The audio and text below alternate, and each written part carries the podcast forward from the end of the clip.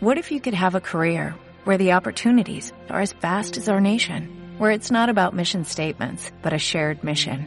At U.S. Customs and Border Protection, we go beyond to protect more than borders, from ship to shore, air to ground, cities to local communities. CBP agents and officers are keeping people safe. Join U.S. Customs and Border Protection and go beyond for something far greater than yourself. Learn more at cbp.gov/careers. Sistema Radial Patria Libre, la voz del Ejército de Liberación Nacional de Colombia. Síguenos en Twitter como arroba antorcha stereo. Antorcha Estéreo. Venenos tus monólogos, tus discursos incoloros. No ves que no estamos solos, millones de polo a polo. Al son de un solo coro, marcharemos con el tono, con la convicción que basta de robo. Tu estado de control, tu trono podrido de oro. Tu política y tu riqueza y tu tesoro, no. La hora sonó, la hora sonó. No permitiremos más, más tu doctrina del shock. Bienvenidas y bienvenidos a Juventud Rebelde. La naranja de Duque se está pudriendo. La hora sonó, la hora sonó. No hay países, solo corporaciones. ¿Quién tiene más, más, más acciones? Trozos gordos, poderosos, decisiones por muy pocos. Constitución pinochetista, derecho pues de hilo fascista. Golpista disfrazado de un indulto. Hace años viene haciendo campo en los intereses capitalistas de Colombia el concepto de economía naranja e industrias creativas. Tomar consideraciones verdaderas y sensibles para ciertos sectores y luego llegar a conclusiones y propuestas venenosas ha sido el modus operandi de las élites nacionales. Así es concebido el desafortunado proyecto de ley que usa como premisa el olvido al que es sometida la cultura nacional para proponer un modelo que la desnaturaliza y la entrega al mercado financiero, cada vez más especulativo e inestable. El representante de la oligarquía y la ultraderecha del país, Iván Duque, propuso este desacertado proyecto en sus días de senador. Su base teórica viene vinculada al Banco Interamericano de Desarrollo BID. Ya desde ahí comienza lo malo, con dos organizaciones criminales, el Centro Democrático y el Banco Interamericano de Desarrollo. también de crear compromiso y conciencia entre todos los compañeros que participan. Golpe a golpe, verso a verso, con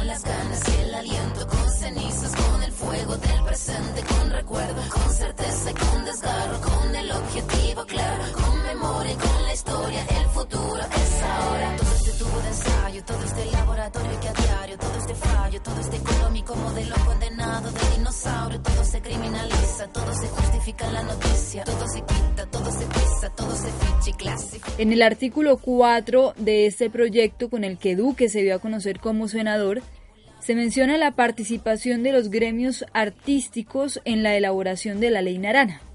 Sin embargo, ni en la redacción ni en los debates en el Congreso se les tuvo realmente en cuenta. A eso le sumamos que, dejando por fuera todos los colectivos culturales, la propuesta establece que el Consejo Nacional de la Economía Naranja quedará constituido por los ministros de Hacienda, de Trabajo, de Educación, de las TIC y de Cultura, por los directores de Planeación Nacional, del DANE y del SENA y por los presidentes de Bancoldex, Procolombia y Findeter, Financiera de Desarrollo Territorial. Los tecnócratas decidiendo y reglamentando deciden por un sector al que han maltratado históricamente. ¿Mm? ¿Cierto? El arte y la cultura, compañeros, son procesos heterogéneos, complejos, pero aún así han logrado trascender esquemas, eh, cultivando el sentido crítico humanizado, conmovido, representando aspectos culturales y espirituales de poblaciones y etnias. La industria cultural extranjera se impone por encima de la nuestra y se convierte en un negocio mundial, teniendo como principal objetivo la alienación y la manipulación.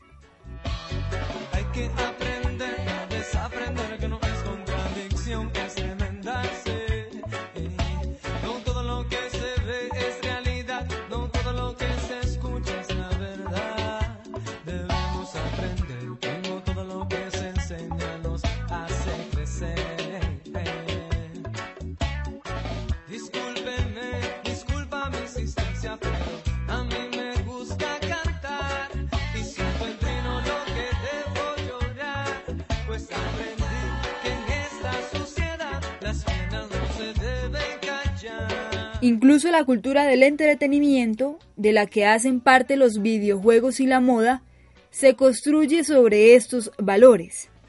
Precisamente por sus diferencias, el arte y la cultura, contando la del entretenimiento, no pueden ser metidos en el mismo saco de actividades creativas generadoras de propiedad intelectual.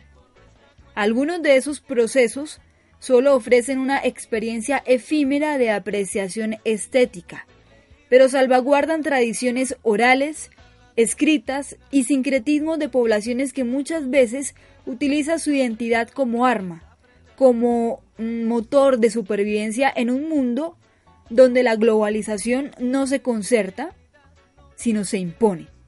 Está claro que Colombia no sigue precisamente el modelo de financiación a toda la industria. Incluso la mencionada ley en materia de presupuesto, más que de inyección de capitales, habla de créditos a entidades financieras privadas como las que anteriormente mencionamos. En realidad no existe inversión, sino facilidades para que pequeñas empresas de arte y artistas independientes se endeuden con las mismas entidades que regulan la economía nacional. Los estudiantes endeudados con el ICETEX nos pueden hablar de las bondades de este sistema.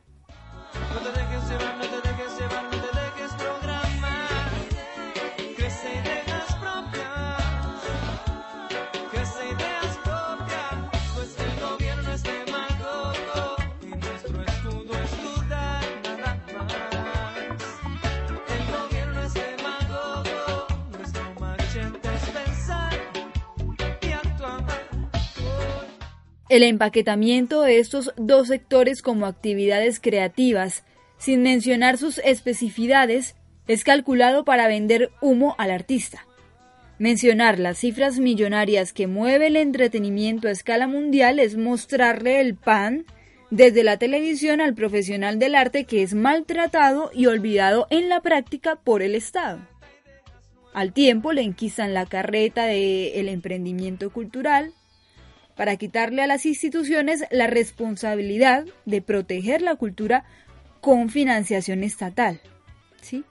Duque sabe que ante el bajo rendimiento de los sectores tradicionales de la economía, la rentabilidad a través de la especulación en el arte es una manera de perpetuar el dominio financiero de las élites mundiales y así preparar la legislación colombiana. Todo esto precedido por la reducción de los fondos del Ministerio de Cultura en casi un 50%.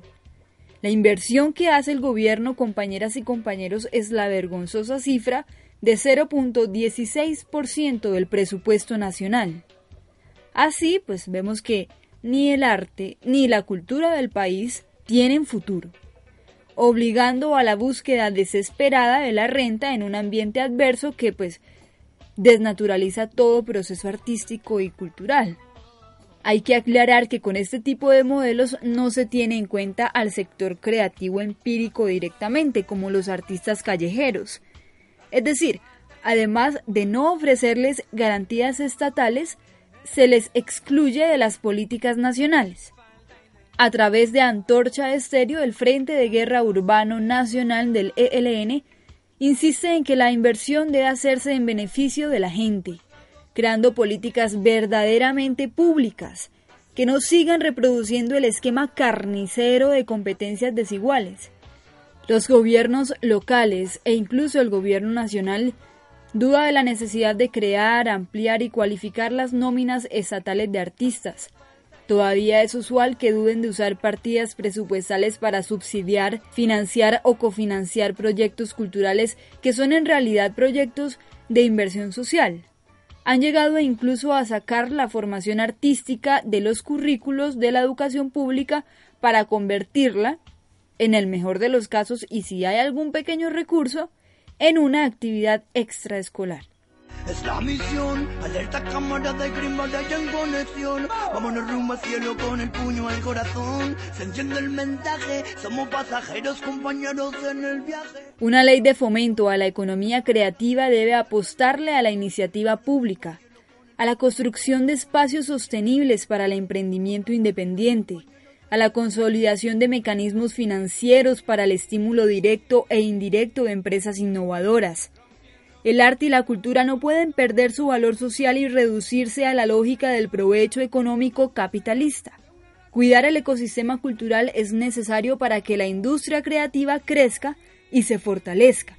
Y para que esto suceda, una ley, independientemente de su color, debe promover un sano equilibrio entre políticas públicas que reinventen y en algunos casos reivindiquen el papel del pueblo en el arte y la cultura, y del Estado en brindar instrumentos normativos, económicos y sociales que le permitan a los gestores y emprendedores independientes desarrollar sus proyectos libremente y con seguridad jurídica y financiera. Como organización insurgente en resistencia estamos convencidos que la cultura no se enmarca como negocio, sino que hace parte de la resistencia ancestral al sistema. Para nosotros y nosotras son más importantes las culturas ancestrales que la industria del entretenimiento.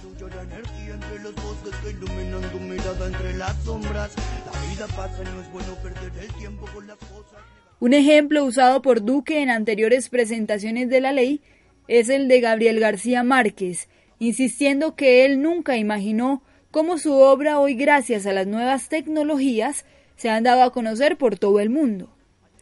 Lo cierto es que Gabriel García Márquez nunca imaginaría que alguien diría tremenda cosa, olvidando por completo que esos 100 años de soledad que todo el mundo cita y manosea fue escrita entre 1965 y 1966 mientras estuvo exiliado en México por persecución política y cultural en Colombia.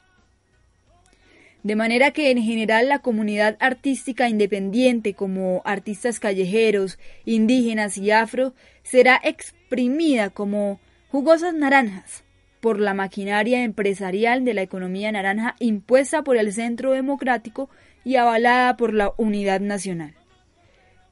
La cultura de un país como el nuestro no es un bien privado presa del capital financiero, las naranjas de Uribe se están pudriendo y es necesario que el pueblo colombiano se apropie de escenarios de participación política a través de los que sea posible hacer aportes críticos que contribuyan significativamente en la construcción de una nación libre y que garantice a su pueblo el acceso pleno a los derechos sociales y culturales. Vámonos rumbo al cielo con el puño al corazón. Se el mensaje, somos pasajeros, compañeros. Comparta y difunda nuestro contenido y síganos en el Twitter como arroba antorcha estéreo. Con el puño al corazón, se entiende el mensaje, somos pasajeros, compañeros en el viaje.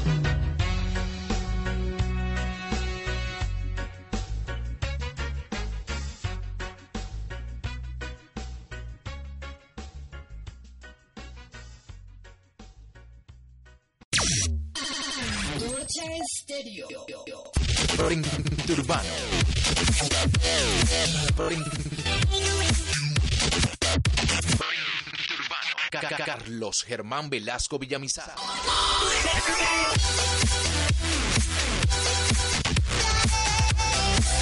Ejército de Liberación Nacional.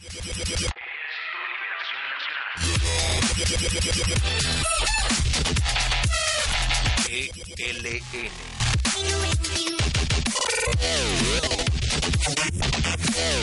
Antorcha Estéreo. Sistema Radial Patria Libre, la voz del Ejército de Liberación Nacional de Colombia. We're outside the travel agency, a cannabis store that's got everyone buzzing. I've been to dispensaries all over the United States, but I've never seen one this unique. So nice. Amazing vibe. Some of the best customer service I've had in a store. Blows my expectations out of the water. Come down to the travel agency and see for yourself. For use only by adults age 21 and older. Keep out of reach of children and pets. In case of accidental ingestion or overconsumption, contact the National Poison Control Center. Consume responsibly.